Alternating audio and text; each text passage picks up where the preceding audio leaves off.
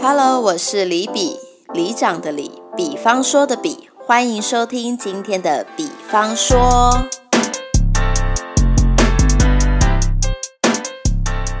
你脑袋现在想到的第一首歌是什么？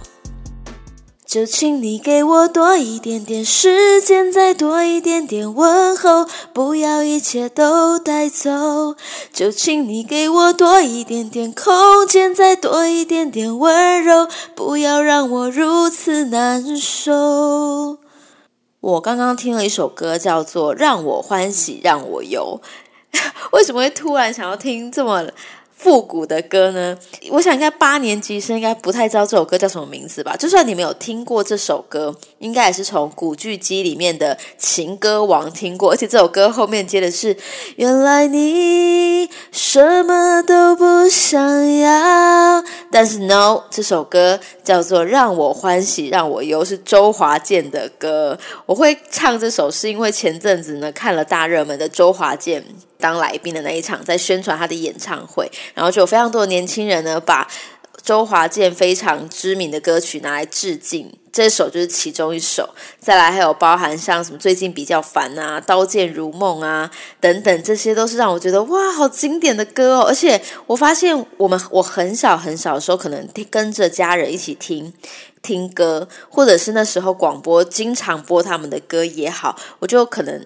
从小就有在听，但我从来，因为他不在我的青春里啊，我不会对歌词是没有共鸣的，对，所以我没有特别去记或特别去听他的歌，但是他在我的脑海里，我是会唱的，所以就那天在想到，哎，周华健的歌的时候，我没有没有特别想到朋友或是爱相随，我第一个想到的竟然是这一首《爱到尽头，覆水难收》，爱悠悠。恨悠悠，为何要到无法挽留，才又想起你的温柔？是这样唱吗？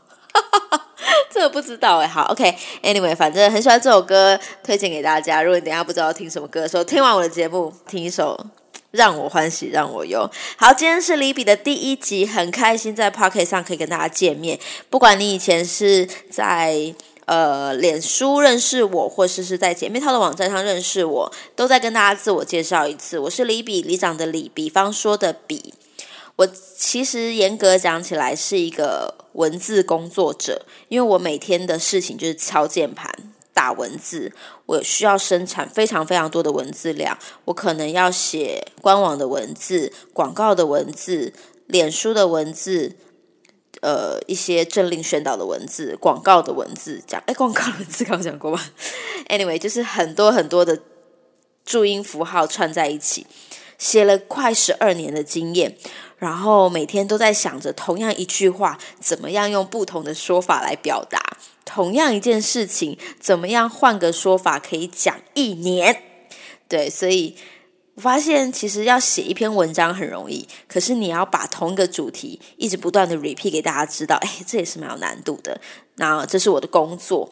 那其实主要呢，我之前比较擅长的还是爱情故事比较多，因为自己身边呢都是女生嘛。你看看一个姐妹谈一个恋爱，十二个姐妹我就有十二个故事。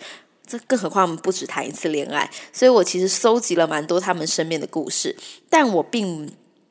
不会很常拿他们的故事当为我我文章里面的主角或是范本，是因为我觉得那还是人家的爱情故事啊，人家也没有授权给你说你可以写啊。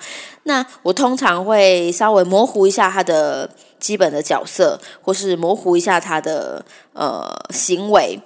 其实做什么事情都不是重点，重点是我可能想要传达给我的网友们一些我想要传达的观念，比方说远距离的恋爱，或者是单身的时候该怎么办。还有些人在恋爱里面非常喜欢做自己，他觉得我不需要配合别人的脚步，我喜欢做自己。再就是很多女人，现在的女人都有的习惯叫做独立。呃，我自己不是一个独立的女孩，所以我看到独立的女孩谈恋爱的时候，我会特别的好奇。就觉得，哎，你又不需要另外一个男人来照顾你，那你谈恋爱的目的是什么？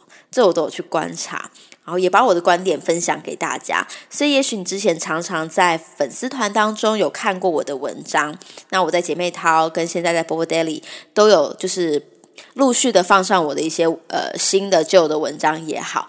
那我自己很喜欢用另外一个角度来看爱情故事，因为我觉得我们深陷在里面，尤其是我，我又听姐妹的故事，我绝对是百分之百站在她那一边。尽管他劈腿，我都觉得你爱的人是对的。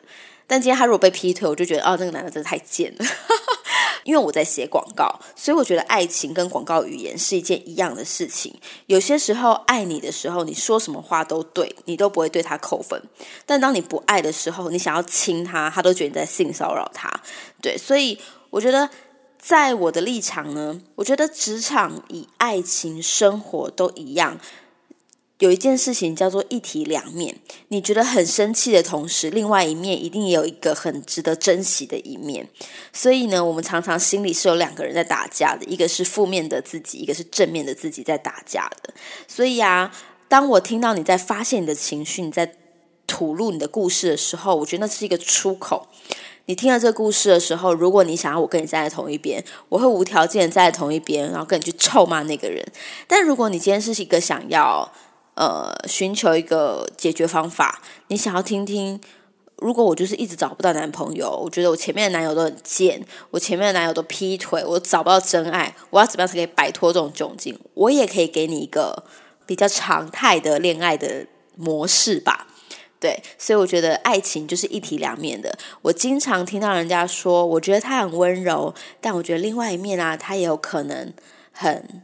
懦弱，我听到人家说：“哎，我觉得他好大男人哦。”当然，另外他有一个另外一面，叫做他很果断，他可以帮你解决你无法解决的选择题。